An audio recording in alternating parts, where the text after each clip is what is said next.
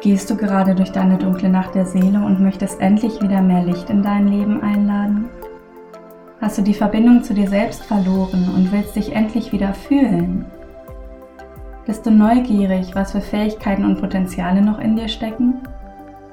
Und bist du bereit, dich deinen Schatten zu stellen und deinen tiefsten Emotionen? Bist du ständig auf der Suche nach deinem wahren Selbst, nach dem Warum und nach dem Sinn? Dann heiße ich dich ganz herzlich willkommen in deinem Podcast für Seelensucher. Ich bin Katha, Seelensucherin, Yogalehrerin, Psychologiestudentin und vor allem eins, ganz ehrlich und authentisch ich. Und du darfst das auch sein. Du kannst das auch sein. Und mit diesem tiefen Wissen wünsche ich dir jetzt ganz viel Spaß beim Hören dieser Podcast-Folge.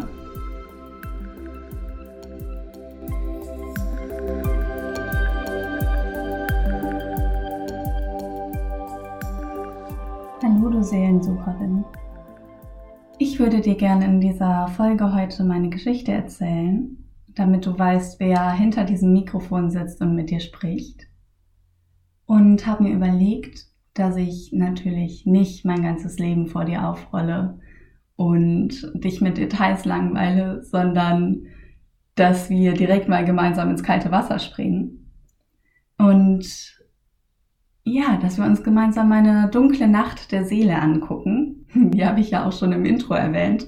Und falls du dich da gefragt hast, hm, dunkle Nacht der Seele, was ist das denn jetzt eigentlich?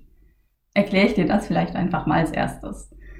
Und zwar ist die dunkle Nacht der Seele das, was in ganz vielen Büchern, besonders wenn es so um Mystik geht, um Archetypen und Märchen, ähm, als dieser Punkt beschrieben wird, bevor ein Held auf seine Heldenreise geht. Also dieser Tiefpunkt, der im Endeffekt dazu führt, dass sich ein Held überhaupt auf die Reise macht, dass er sich überhaupt wagt, was Neues zu starten, dass er überhaupt die Motivation hat, was zu verändern.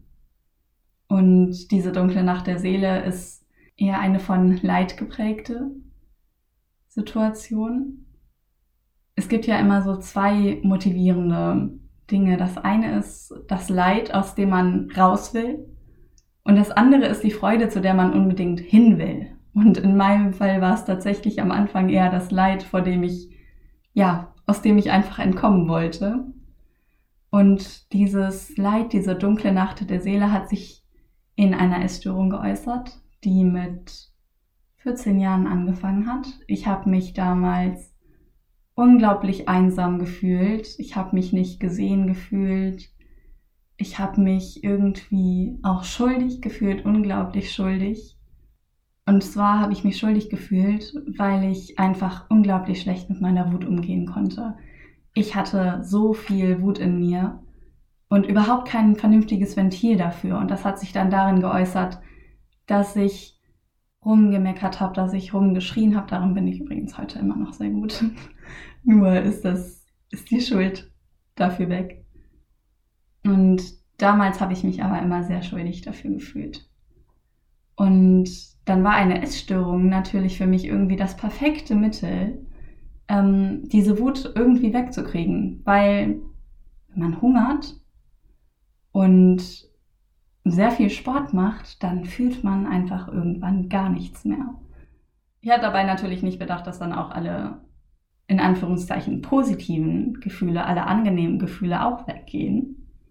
Das war mir in dem Moment aber tatsächlich auch ziemlich egal, sondern in meinem Kopf hat sich tatsächlich alles einfach nur um Abnehmen gedreht, um Kalorienzählen, darum, wie ich noch eine halbe Stunde länger Sport machen kann, darum, wie ich noch dünner werden kann, darum, wie ich noch perfekter sein kann. Und das hat sich eine ganze Weile so gezogen. Ich hatte auch immer die unterschwellige Hoffnung, dass es irgendjemand merkt, dass ich immer dünner werde, dass mich irgendjemand darauf anspricht, besonders in der Schule, wo ich mich wirklich sehr einsam gefühlt habe. Und das ist nie passiert. Also diese eine Sache, von der ich gedacht habe, sie gibt mir Aufmerksamkeit und vielleicht werde ich so endlich mal akzeptiert, war im Endeffekt das, was dazu geführt hat, dass ich mich noch ausgeschlossener gefühlt habe, weil ich mich einfach selber ausgeschlossen habe damit. weil ich einfach an nichts anderes denken konnte. Ich konnte mich nicht einbringen in die Gespräche von anderen. Ich konnte nicht mal still sitzen bei anderen, weil ich ja immer rumlaufen musste, um Kalorien zu verbrennen. Und wenn ich mich so daran zurückerinnere, dann war das wirklich ein sehr miserables und gestresstes Leben. Und das ging so eine ganze Weile weiter, hat sich natürlich langsam gesteigert.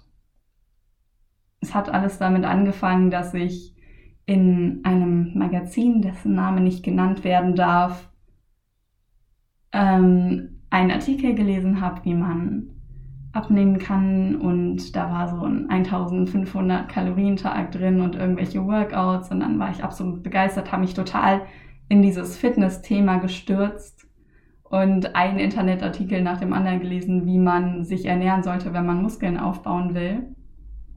Ich habe dabei natürlich nicht bedacht, dass man dafür mehr essen müsste, um Muskeln aufzubauen. Ja, habe dann nach und nach immer mehr Nahrungsmittel aus meinem Leben gestrichen, immer mehr Sport auf meinen Alltag draufgepackt. Und diejenigen von euch, die eine Essstörung haben, wissen das, wie das ist. Deswegen werde ich das jetzt nicht tiefer ausführen, auch weil ich niemanden hier mit irgendwelchen Zahlen triggern will, weil ich weiß, dass gerade Essstörungen sich so gerne triggern lassen und sich so aktiv danach umgucken, getriggert zu werden. Und das soll dieser Podcast natürlich überhaupt nicht sein. Deswegen belasse ich es bei diesen Halbdetails. Und irgendwann hat aber natürlich meine Mutter ähm, gemerkt, dass es mir einfach nicht gut geht, hat gemerkt, was es für ein großes Problem ist und wie ernst es ist und dass ich nicht einfach aufhören kann. Und dann hat es, glaube ich, zwei Wochen gedauert und dann war ich in meiner ersten Klinik. Und ich sage meine erste Klinik, weil in den Jahren danach noch einige Klinikaufenthalte gefolgt sind. Übrigens immer in unterschiedlichen Kliniken.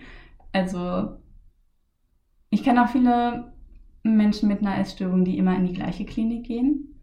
Und das war aber irgendwie nie meins. Also ich dachte, wenn es in der einen nicht funktioniert, dann wird es wohl nicht die richtige sein und dann gehe ich in eine andere. Und diese Klinikaufenthalte haben mir unglaublich gut getan.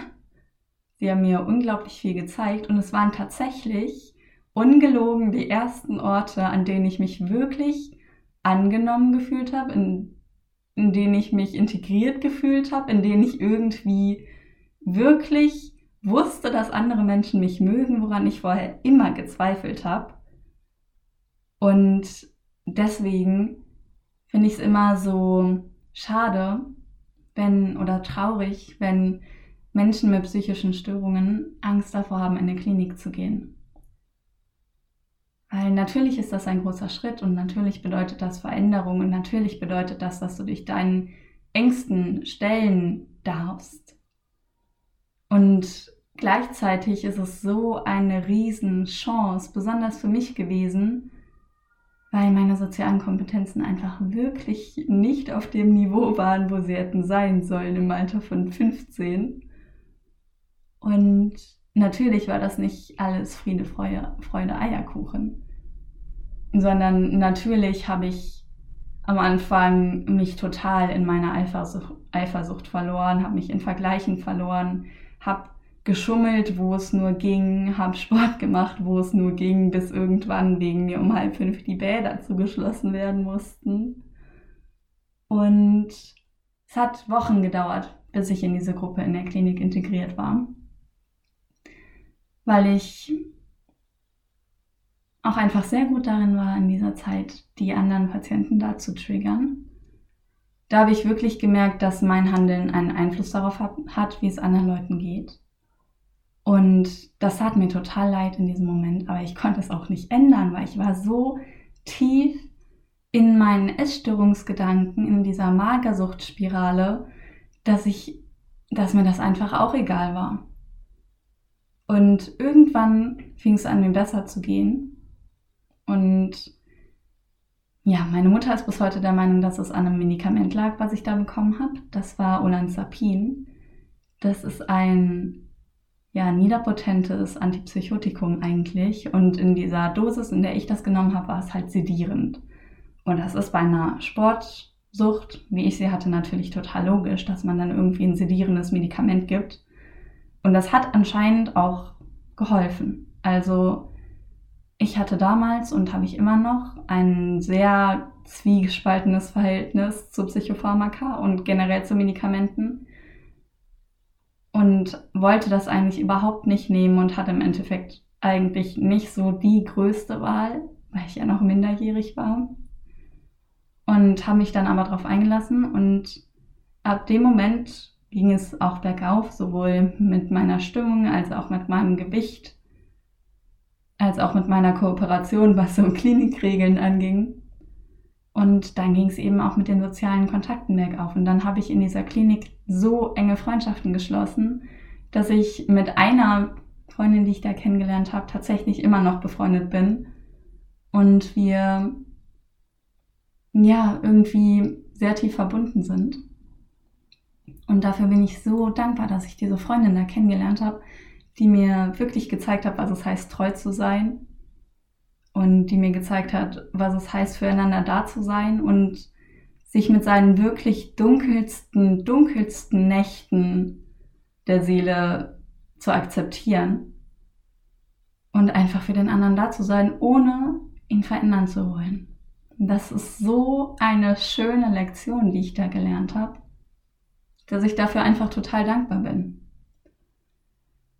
Und trotz dieser positiven Erfahrungen hatte ich sehr viele Rückfälle, sehr viele Schwierigkeiten, bin immer wieder an meine Grenzen gestoßen, besonders wenn ich nach Hause in mein altes Umfeld zurückgekehrt bin, weil das natürlich einfach direkt wieder die neuronalen Pfade aktiviert, die halt vorher da waren. Und das hat mich einfach immer wieder aus der Bahn geworfen.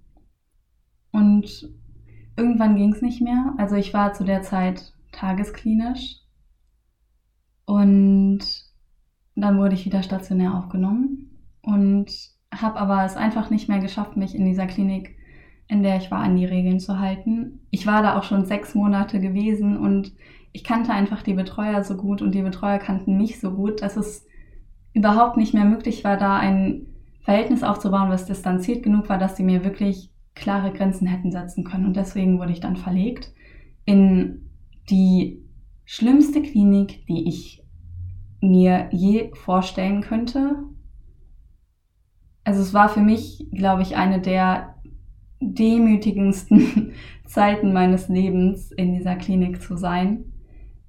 Das war eine geschlossene Psychiatrie und die kam tatsächlich dem Bild, was man so hat von Psychiatrien, wenn es diese, dieses veraltete Bild von Psychiatrien noch gibt, dann kam diese Klinik diesem Bild ziemlich nah. Also ich durfte da nichts. Ich durfte nicht alleine rausgehen, ich durfte nicht alleine auf die Toilette gehen, ich durfte nicht alleine duschen, was, wenn man da mal genauer drüber nachdenkt, natürlich darin resultiert ist, dass mir dabei ständig jemand zugeguckt und zugehört hat. Ich durfte nicht alleine auf meinem Zimmer sein und ich musste quasi die ganze Zeit vor dem Stationszimmer sitzen und mich beobachten lassen, damit ich auch ja keinen Sport mache. Und ich bin ganz ehrlich, ich brauchte diese, diesen engen Rahmen auch. Und trotzdem hätte ich mir so sehr gewünscht und wünsche mir das auch heute immer noch, dass man diese strengen Regeln trotzdem mit Mitgefühl durchgeführt hätte, dass man mir gegenüber trotzdem noch gezeigt hätte, dass ich auch ein Mensch bin und dass man mich versteht und dass es nicht falsch ist, dass ich jetzt eine Essstörung habe und dass ich mich dafür nicht schämen muss oder schuldig fühlen muss, weil Schuld war was, was ich sowieso schon so lange mit mir rumgeschleppt habe. Und diese strenge Kontrolle und dieses absolut kühle distanziert sein hat das einfach nochmal verstärkt. Und das Einzige, was diese Klinik für mich getan hat, war, dass ich dazu genommen habe und dann so stabil war, dass ich in eine andere Klinik gehen konnte, direkt im Anschluss danach.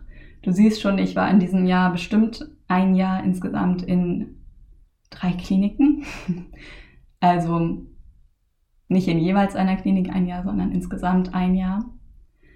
Und diese Klinik war nochmal was ganz anderes. Das war eine psychosomatische Klinik mit ja, ganz anderen Strukturen. Also wir hatten da keine Essenspläne, die individualisiert waren, wo oben drüber ganz fett die Kalorien standen, die wir gegessen haben, sondern es gab einfach einen Essensplan, der war für alle gleich und man durfte sich selber aussuchen, wie viel man davon isst.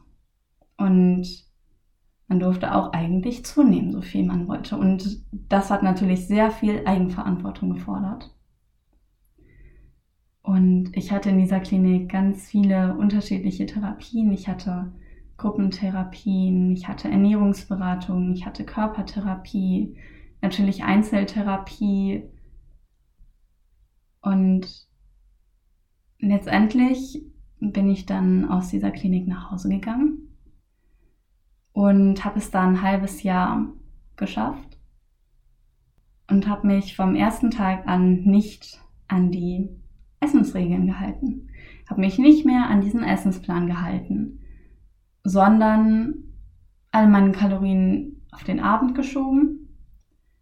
Also quasi schon den Essensplan eingehalten, bloß alles abends gegessen und habe tagsüber Sport gemacht, bin in den Pausen in der Schule in der Gegend rumgerannt, habe mich absolut verausgabt. Es ging mir so schlecht. Ich bin jeden Morgen aufgewacht, habe geweint, weil ich wusste, ich muss jetzt erstmal zwei Stunden Sport machen.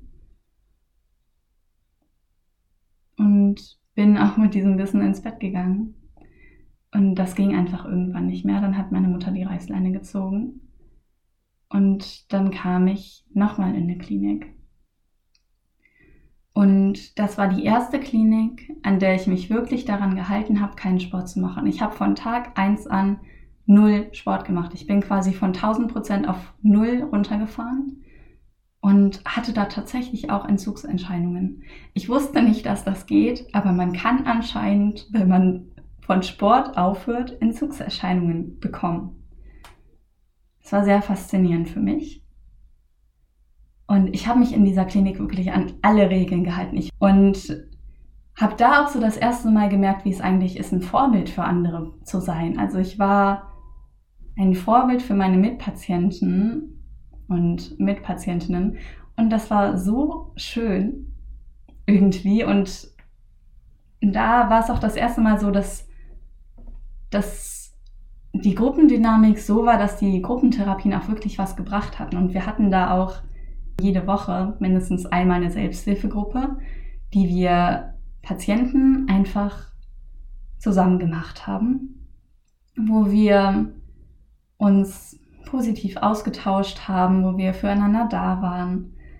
Und das hat mir einfach auch total gut getan, weil ich mich da einfach voll verstanden gefühlt habe und weil ich auch das Gefühl hatte, dass ich für andere da sein kann. Und das war für mich eine ganz wichtige Erfahrung. So, und weil das ja jetzt schon meine vierte Klinik war, habe ich danach entschieden, beziehungsweise schon während meines Aufenthalts, dass ich nicht nochmal nach Hause gehe, sondern dass ich in eine Wohngruppe ziehe. Und ich war da 16, das heißt, ich bin echt ein bisschen früher ausgezogen, als der Normalfall ist. Und dann bin ich in eine Wohngruppe gezogen, war da drei Jahre und habe da so viel gelernt. Also erstens habe ich Yoga für mich entdeckt. Ich habe das vorher schon als ja, Mittel genutzt, um Kalorien zu verbrennen und habe da so YouTube-Videos mitgemacht und habe Yoga so schlimm missbraucht, wie man es nur missbrauchen könnte. Und gleichzeitig war das natürlich irgendwie mein Start in die Welt des Yoga.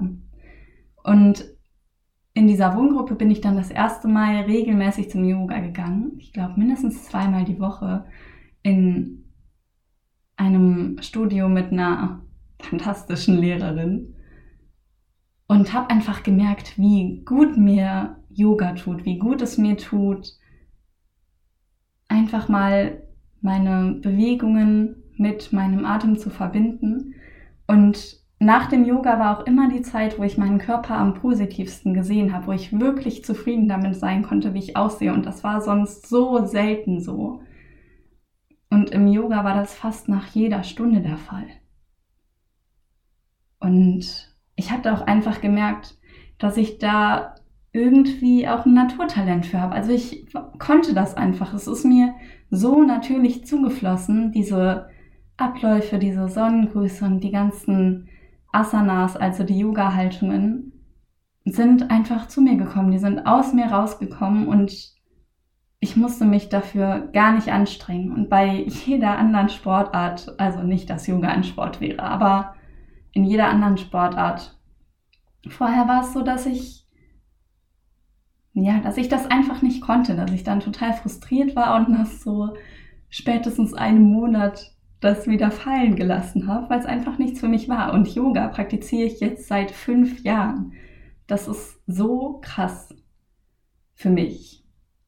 Allgemein, dass ich so lange an einer Sache dranbleibe und dann an einem, ja, an etwas, was mit Bewegung zu tun hat, ähm, so lange dranbleibe. Das war ein absolutes Wunder und, glaube ich, die größte Rettung auf meinem, ja, auf meinem Weg, die größte, das größte Mittel, um zu heilen. Also Yoga hat mir damals gezeigt, wie es ist, seinen Körper wahrzunehmen.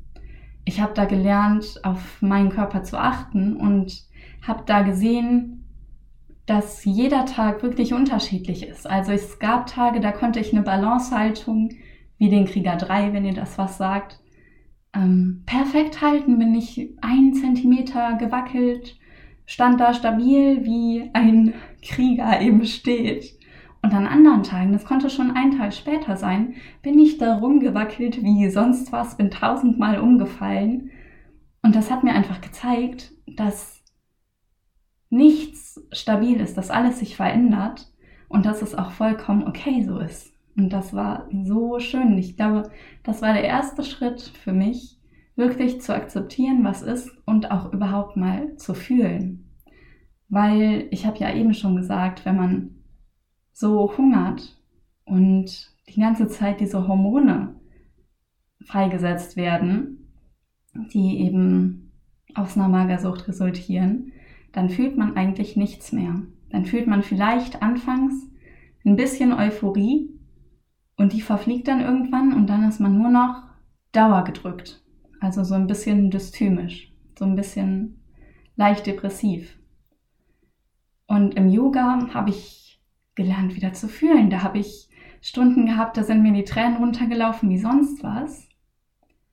Und das war dann einfach so und das war in dem Moment auch vollkommen okay für mich. Und ich hatte da vorher so eine Angst vor. Ich hatte so eine Angst, dass dieser Wall bricht, hinter dem ein ganzes Tränenmeer ist und dass ich dann nie wieder aufhören kann zu weinen. Und da habe ich gelernt, ah, ich kann doch aufhören zu weinen. Und selbst wenn ich nicht aufhören könnte, selbst wenn ich mal ja wirklich sehr lange geweint habe, wenn da wirklich sehr, sehr viel war, was sich gelöst hat, konnte ich das zulassen und akzeptieren und irgendwie einfach mitgehen und ja, da so ein bisschen einfach sanfter mit mir sein. Und das war diese ja, erste richtige Begegnung mit dem Yoga, die auch eigentlich den Grundstein gelegt hat für alles, was danach gekommen ist. Und eine zweite Sache, die in dieser Wohngruppe ganz, ganz wichtig für mich war, war eine Betreuerin, die ich hatte. Das war meine Bezugsbetreuerin. Und diese Bezugsbetreuerin war eigentlich wie eine Tante für mich irgendwann. Ich weiß nicht, ob das so sein sollte, aber es ist auf jeden Fall so geworden. Und sie war gleichzeitig meine Familientherapeutin. Ich hatte dann nämlich auch einmal im Monat Familientherapie und wenn man sich jetzt mal überlegt, ich war da drei Jahre, das heißt, es waren schon relativ viele Sitzungen, auch wenn natürlich auch mal eine ausgefallen ist oder so.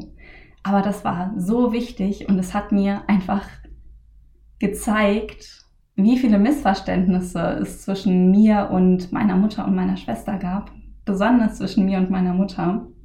Meine Therapeutin damals hat da auch eine sehr coole Technik angewandt und zwar hat sie dann immer die Dolmetscherin gespielt. Und dann habe ich irgendwas gesagt und meine Mutter hat das vollkommen falsch verstanden. Und dann hat sie sich hinter mich gestellt und das nochmal paraphrasiert, was ich gesagt habe, sodass es einfach bei meiner Mutter angekommen ist. Und das hat sie dann natürlich auch andersrum gemacht, sodass ich besser verstehen konnte, was meine Mutter eigentlich meint. Und das hört sich jetzt so simpel an, aber das ist quasi das Wichtigste, was man machen kann, dass man die gleiche Sprache spricht. Und klar haben wir beide Deutsch gesprochen. Und natürlich sind wir auch irgendwie auf einer Wellenlänge, aber manchmal haben wir einfach so stark aneinander vorbeigeredet. Und ich erzähle dir das, weil ich der festen Meinung bin, dass psychische Krankheiten nicht für sich allein stehen, sondern dass die immer Symptomträger sind. So, vielleicht kennst du den systemtherapeutischen Ansatz, der ja sagt, dass ja, dass eigentlich die Person, die diese psychische Krankheit hat, einfach nur zeigt, dass in dem ganzen System was schief läuft. Und deswegen ist Familientherapie einfach so wertvoll. Und wenn du selber die Möglichkeiten dazu hast und wenn du selber gerade ja in einer Krise steckst oder ein anderes Familienmitglied von dir in einer Krise steckt und durch ihre dunkle Nacht der Seele geht, dann wäre das vielleicht was, worüber ihr nachdenken könntet, diese Familientherapie. Und selbst wenn ihr es nur ein paar Mal ausprobiert, da, also da ist wirklich jede einzelne Sitzung eigentlich wertvoll. So, und jetzt höre ich auf mit den Appellen und erzähle weiter. Ich habe dann in dieser Zeit, in der ich in der WG gewohnt habe, einen Rückfall nochmal gehabt, war dann auch nochmal in der Klinik. Das war das erste Mal, dass ich auf einer Station für Erwachsene war. In einer Klinik, wo ich schon seit Anfang meiner Essstörung eigentlich hin wollte. Das ist so der Trend quasi unter den Essgestörten, wo jeder mal gewesen sein muss, um diesen Stempel zu haben. Ich war in dieser Klinik. Ich war wirklich essgestört. Ja, natürlich wollte meine Essstörung dann da auch hin. Und diese Klinik war auch wirklich gut. Ähm, ich sage übrigens jetzt keine Namen, weil ich nicht weiß, ob das legal ist oder nicht. Und ich will mich nicht irgendwie strafbar machen oder so. Aber falls dich das interessiert, in welchen Kliniken ich so war, dann schreib mir gerne und dann kann ich dir da auch sehr gerne nochmal genauere Infos zu geben, was da so die Therapieangebote waren, was meine Erfahrungen waren. Ich kann auch nochmal eine eigene Podcast-Folge machen, nur zu Kliniken. Ähm, deswegen melde dich da gerne, wenn da das Interesse besteht. Und jedenfalls war ich dann in dieser Klinik und konnte mich aber gar nicht so richtig drauf einlassen, weil das nämlich mitten in meiner Abi-Phase war. Deswegen wurde ich dann nach sechs Wochen entlassen und habe mein Abi gemacht. Habe da ja auch jahrelang darauf hingearbeitet. Also vielleicht denkst du es dir schon, aber ich bin sehr perfektionistisch, habe sehr hohe Ansprüche an mich selber und hatte dementsprechend auch sehr hohe Ansprüche an mein Abitur. Und ich hatte dann im Endeffekt die Note, die ich haben wollte, war natürlich nicht zufrieden damit, weil es war ja nicht gut genug, weil ja, es war ja nie gut genug. Das ist auch so ein Glaubenssatz, den ich schon sehr lange mit mir rumtrage. Es ist nie genug, ich bin nie genug. Und vielleicht kennst du den auch. Deswegen sage ich das so offen und ehrlich. Und dann bin ich aus dieser Wohngruppe ausgezogen nach Münster, wo ich dann angefangen habe zu studieren, wo ich meinen Freund kennengelernt habe. Und das war sehr krass. Also ich war ja dann schon 21, beziehungsweise da noch 20. Und ich hätte nie gedacht, dass ich irgendwann mal in einer festen Beziehung sein könnte. Und das ging tatsächlich auch nur, weil ich in Münster wahnsinnig große Fortschritte gemacht habe. Also so große Fortschritte habe ich, glaube ich, noch nie gemacht. Und das lag hauptsächlich daran, dass ich endlich meine Periode wieder haben wollte, weil ich einfach wieder weiblich sein wollte, weil ich einfach nicht mehr nur in dieser männlichen Energie sein wollte. Und über männliche und weibliche Energien werde ich definitiv nochmal mehr erzählen. Also falls dir das jetzt gerade nicht sagt, das hat nichts mit den Geschlechtern zu tun, ähm, sondern das ist einfach ein anderer Name quasi für dieses Yin- und Yang-Prinzip oder für Mond und Sonne. Es gibt da ganz viele verschiedene Namen. Und bei mir war das einfach total aus dem Gleichgewicht geraten. Und das hat mein fehlender Zyklus mir dann einfach nochmal gezeigt. Und das war für mich letztendlich die Motivation, wirklich was zu verändern. Ich habe dann regelmäßig gegessen, das erste Mal seit Jahren wieder, wovor ich natürlich auch totale Angst hatte. Und habe meinen Sport fast, ja, fast auf null reduziert, habe dann eine Zeit lang wirklich nur noch Yoga praktiziert und habe dann letztendlich auch meine Yogalehrerausbildung angefangen. Das war im August letzten Jahres ja, diese Yogalehrerausbildung hat auch nochmal eigentlich so viel verändert. Weil das das erste Mal war, dass ich außerhalb der Klinik mit Menschen zu tun hatte, bei denen ich das Gefühl hatte, dass wir wirklich auf einer Wellenlänge sind. Und das war auch wieder so ein Ort, wo ich das Gefühl hatte, dass alles, was ist, richtig ist. Und dass alles, was da ist, auch da sein darf. Und dass alles irgendwie okay ist. Und dass es auch okay ist, mal nicht die Beste zu sein. Und gleichzeitig war es in dieser Ausbildung so, dass sehr viel Anerkennung einfach für alle da war. Und sobald jemand mal was geschafft hat oder so, dann war da so eine große Freude und so eine große Unterstützung und Anerkennung von den anderen, dass es einfach so schön war und dass ich da nochmal gelernt habe, dass es eben nicht immer nur so sein muss, dass man eifersüchtig auf jemanden ist, der mehr Erfolg hat als man selbst, sondern dass es eigentlich noch schöner ist, wenn man auch die Erfolge von anderen irgendwie anerkennt und sich auch für diese anderen freut und nicht immer denkt, nur weil jemand anders gerade gut in etwas ist, bin ich automatisch schlecht, sondern man ist einfach anders und ja, kann sich auch wunderbar ergänzen. Und das habe ich da irgendwie gelernt.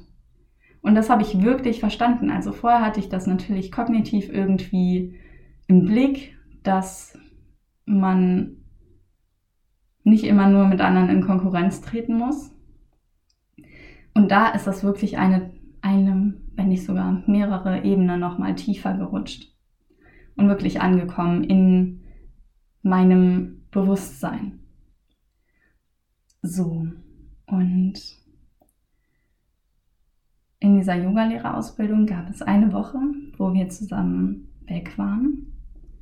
Es war eine sehr intensive Woche und ich kann mich da besonders an einen Tag sehr, sehr gut erinnern. Das war mein 20. Geburtstag, es war Vollmond und es ging an dem Tag um Reinigung, also um Kriyas, das sind die yogischen Reinigungstechniken quasi. Und wir haben an diesem Tag um 6 Uhr mit einer Meditation angefangen. Da ging es um Loslassen. Und Loslassen ist mein größtes Thema überhaupt. Das heißt, es war sowieso schon ein Punkt, wo ich echt an eine Grenze von mir gekommen bin. Und ich konnte auch während dieser Meditation überhaupt nicht loslassen. Und danach kam eine, ich glaube, zweistündige Yoga-Praxis und das war wirklich die anstrengendste Yoga-Praxis, die ich je in meinem Leben gemacht habe. Es war so anstrengend, dass ich dann irgendwann so außer Atem war, dass ich eine Panikattacke bekommen habe in einer Yogastunde. Ich dachte, ich kriege keine Luft mehr, ich kollabiere gleich. Dann habe ich das natürlich gemerkt, dass das irgendwie eine Panikattacke ist. Ich hatte davor auch schon mal Panikattacken und habe dann versucht, mich zu beruhigen und dann habe ich so geweint. Ich habe glaube ich, eine halbe Stunde lang durchgeweint, habe diese Praxis gleichzeitig weiterhin mitgemacht und einfach dabei geweint. Also mir flossen die Tränen runter. Ich weiß überhaupt nicht, wo das ganze Wasser herkam. Und das wurde einfach gehalten von dieser Yoga-Lehrerin, die diese Stunde gegeben hat. Und irgendwann, ja, saßen wir dann im Boot in Navasana und da kam sie zu mir und hat mich einfach nur adjusted. Also hat mir so ein bisschen, hat mich eigentlich einfach nur gehalten.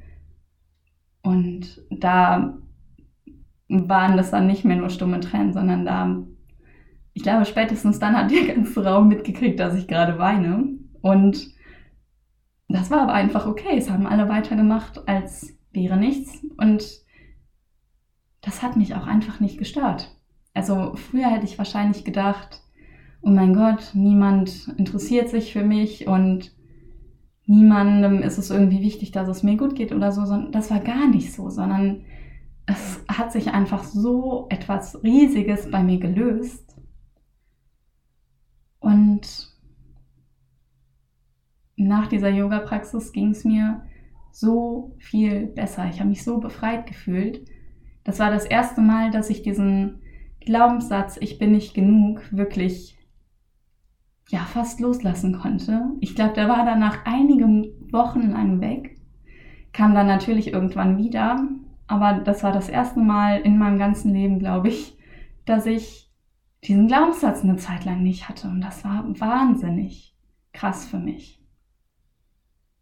Und während dieser Intensivwoche habe ich auch wirklich gelernt zu meditieren. Also meditieren kann natürlich eigentlich jeder.